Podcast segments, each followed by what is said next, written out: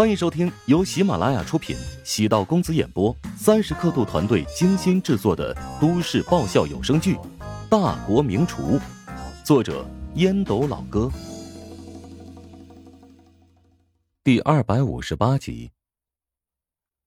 史嘉诚不知为何，比起老婆更加害怕大女儿。爸来陪你，那我就走了。唐如雪递给史嘉诚一张信用卡。如果他想吃什么，就给他买。爸有钱，用不着你给我。史嘉诚红着脸，心虚的说道：“最近手头是有点拮据，严格来说，手头就没有宽松过。靠着几家门面的租金，过着入不敷出的国王式快活日子。再过几年，五家门面恐怕只剩下两家了。给你，你就拿着吧。等如霜出院，我会停掉这张副卡。”史嘉诚终究还是将信用卡放入口袋，目送陶如雪直到消失在走廊尽头，转身回到病房内，冲着陶如霜笑：“没想到你爸这辈子还能用到你姐的钱。”那是给我花的，瞧你没出息的样子。史嘉诚嘿嘿又笑了两声，走到了二女儿身边，望着她如花似玉的脸上，红肿淤青还有伤疤。我的乖女儿，你怎么伤得这么重？那个杀千刀的恶魔，我真想杀了他！老史突然悲从中来，嚎啕大哭起来。陶如霜哭笑不得，父亲变化莫测的性格，早已见怪不怪了。乔治住院的几天时间，来了不少人探望，除了食堂的工作人员之外，还有自己的一些老顾客。比如黄成，还有姚燕。乔治原本不想惊动黄成，黄成想要预约包厢，并指明让乔治下厨。乔治只能告诉黄成自己出了点小事，正在住院。黄成心中一惊，继续打听医院地址。乔治知道黄成将自己当成朋友，也就没有隐瞒。只是没想到，黄成和姚燕两人共同到来。还带来了不少营养品。从黄成和姚燕两人与自己说话的态度来看，乔治发现这一男一女的关系，似乎比起朋友更多了一层。乔治猜测黄成和姚燕可能会发生什么，这种事情即使看破了也不好说穿。黄成和姚燕除了丢下营养品之外，还丢下了几件礼品，都是价值好几万的东西。乔治坦然收下，以后等有机会再送还人情便好。到了乔治和皇城的关系这一步，就不能随便拒绝礼了，将彼此当成知己来相处。若是你太计较，反而会让对方觉得生疏。换做以前，乔治可不敢收下，但他现在已经有了底气偿还人情了。用最好的药，伤口愈合的速度自然很快。到第三天，刀口部位便开始发痒，估计再过两天便能够恢复如初。钟石已经决定加入食堂，跟乔治在病房见了一面。乔治早在数月之前便有意跟钟石拉近距离，两人如今的关系也在乔治的掌控之中。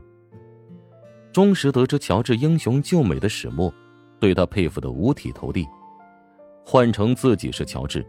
他可没有勇气对付连环杀人恶魔。你知道吗？虽然这件事没有对外公布啊，但通过一些内部小渠道，那是疯狂传播呀，对宠物店或者宠物医院是一个致命的打击啊！很多爱狗人士人人自危，生怕自己常去的是一家黑店呢。哎，这小动物是挺可爱的啊，但是有些爱狗人士的心态太夸张了。经常出现为了小动物闹出突破底线的风波案，这不嘛？前段时间一群爱狗人士组织起来，在高速拦截运狗的车辆，造成不小的交通事故呢。哼，我之前也难以理解爱狗人士，不过发生这件事情之后呢，倒是能够体谅他们的心情了。这次小米在关键时刻英勇护主好几次，如果换作是人呢，恐怕很难做到这一点。社会在抨击。人活得不如狗的同时，也得反思一下为什么人心人性不如狗。哈，我明白你的意思。那你还不碰狗肉了？哎，当厨子的难以避免。嗨，那你还说那些有的没的？我只是有感而发。以后呢，我至少不会指着小米的鼻子说把它做成火锅了。嘿嘿，哎，对了，我什么时候上班啊？你爷爷同意了？哎呀，一开始不同意，但是我将你的烹饪集锦给爷爷欣赏了一下，他想了一晚上。这第二天一早上啊，就告诉我让我跟在你身边，但是前提是呢，要我学会随缘菜和红楼菜，不然啊，就叫我别踏入钟家的门了。钟石说这些话的时候，故意偷偷观察乔治的表情，乔治哑然失笑。哈，感情你爷爷是让你偷师来的呀？哎，我可没那么卑鄙，大不了我就不回钟家，我也不会干那种事儿啊。当然了嘛，你偶尔教我两手，我会特别感激你的。没有当然后面那句话，我会特别欣赏你的骨气。对了，我把你当兄弟看待，你可别想着我能拜你为师啊。你呀，心眼不少，欠缺格局。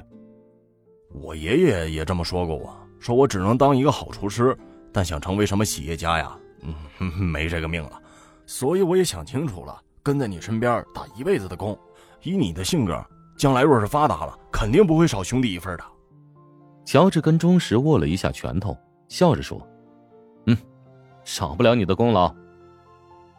如果钟石能加入自己，倒也是个好事。钟石的爷爷是淮南菜宗师巨匠，虽然现在已经不怎么出门了，但是徒子徒孙一大堆，淮南名厨多半跟他有千丝万缕的联系。”跟钟石处理好关系，便跟钟家搭上了线。低端厨师只要有钱，便能轻易找到，但水准较高的厨师却是万金难求。以后有了钟石，找几个水平高的厨师难度不是很大。任何一个行业，当企业发展到一定的规模，必然对高端人才极为稀缺。现在才拥有一家食堂。未来发展到五家、十家，注定对人才会有极大的需求。能让钟石加入甚至入伙，是一个很有意义的行为，甚至早就在乔治的计划之中。内心深处早就存有拉拢钟石入伙的想法，只不过呢，必须要让钟石主动找自己，而不能自己三顾茅庐去请他，否则，钟石不仅可能会拒绝。而且，加入食堂的心态也会高高在上。你说这三顾茅庐成为佳话，何尝又不是刘备给自己挖了个坑呢？作为三大主角之一，那刘备的粉丝远不及诸葛亮多，而且死了之后，儿子刘禅怂了半辈子。刘禅是装疯卖傻，还被诸葛亮压了很多年，甚至在诸葛亮临死的时候。还担心被诸葛亮的儿子诸葛瞻取而代之。面对钟石，乔治要保持神秘与高调，低调谦逊，得分情况。该狗的时候狗，该高调的时候高调，才是正确的处事之道。钟石跟乔治又聊了一会儿，既然他愿意加入，乔治很多内心话便可以向他透露一番，比如下一步自己的目标。我打算以食堂作为根基，在全国承包五十到一百家食堂，形成连锁模式，可能要花费十年到十五年的时间完成布局。哇，这个创意可屌爆了呀！发展到最后，那岂不是全国的校园都成了咱的地盘啊？呃，到时候可以搞一个校花大赛，然后潜规则一番。哎呀，光是想想就他妈的幸福无边呐！喂，你脑子里装的都是什么呀？乔治哑然失笑，细细的一想，忠实的想法还是有可取之处的，代表了一群狼友们的共同心声。若真能赞助举办个百所校花 PK 大赛，肯定能够形成巨大的影响力，那是比较高远的目标。当务之急是得尽快成功开设第二家根据地。忠实给乔治削了一个苹果，才离开病房。乔治已经能够下床走动了。本集播讲完毕，感谢您的收听。如果喜欢本书，请订阅并关注主播。喜马拉雅铁三角将为你带来更多精彩内容。